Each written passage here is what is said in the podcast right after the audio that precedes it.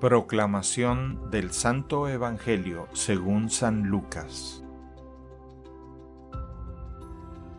Después de que los magos partieron de Belén, el ángel del Señor se le apareció en sueños a José y le dijo, Levántate, toma al niño y a su madre y huye a Egipto. Quédate allá hasta que yo te avise, porque Herodes va a buscar al niño para matarlo. José se levantó y esa misma noche tomó al niño y a su madre y partió para Egipto, donde permaneció hasta la muerte de Herodes. Así se cumplió lo que dijo el Señor por medio del profeta, de Egipto llamé a mi hijo.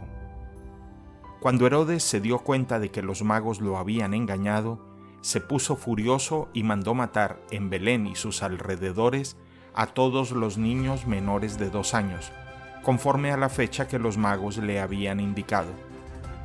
Así se cumplieron las palabras del profeta Jeremías. En Ramá se ha escuchado un grito, se oyen llantos y lamentos. Es Raquel que llora por sus hijos y no quiere que la consuelen, porque ya están muertos. Palabra del Señor.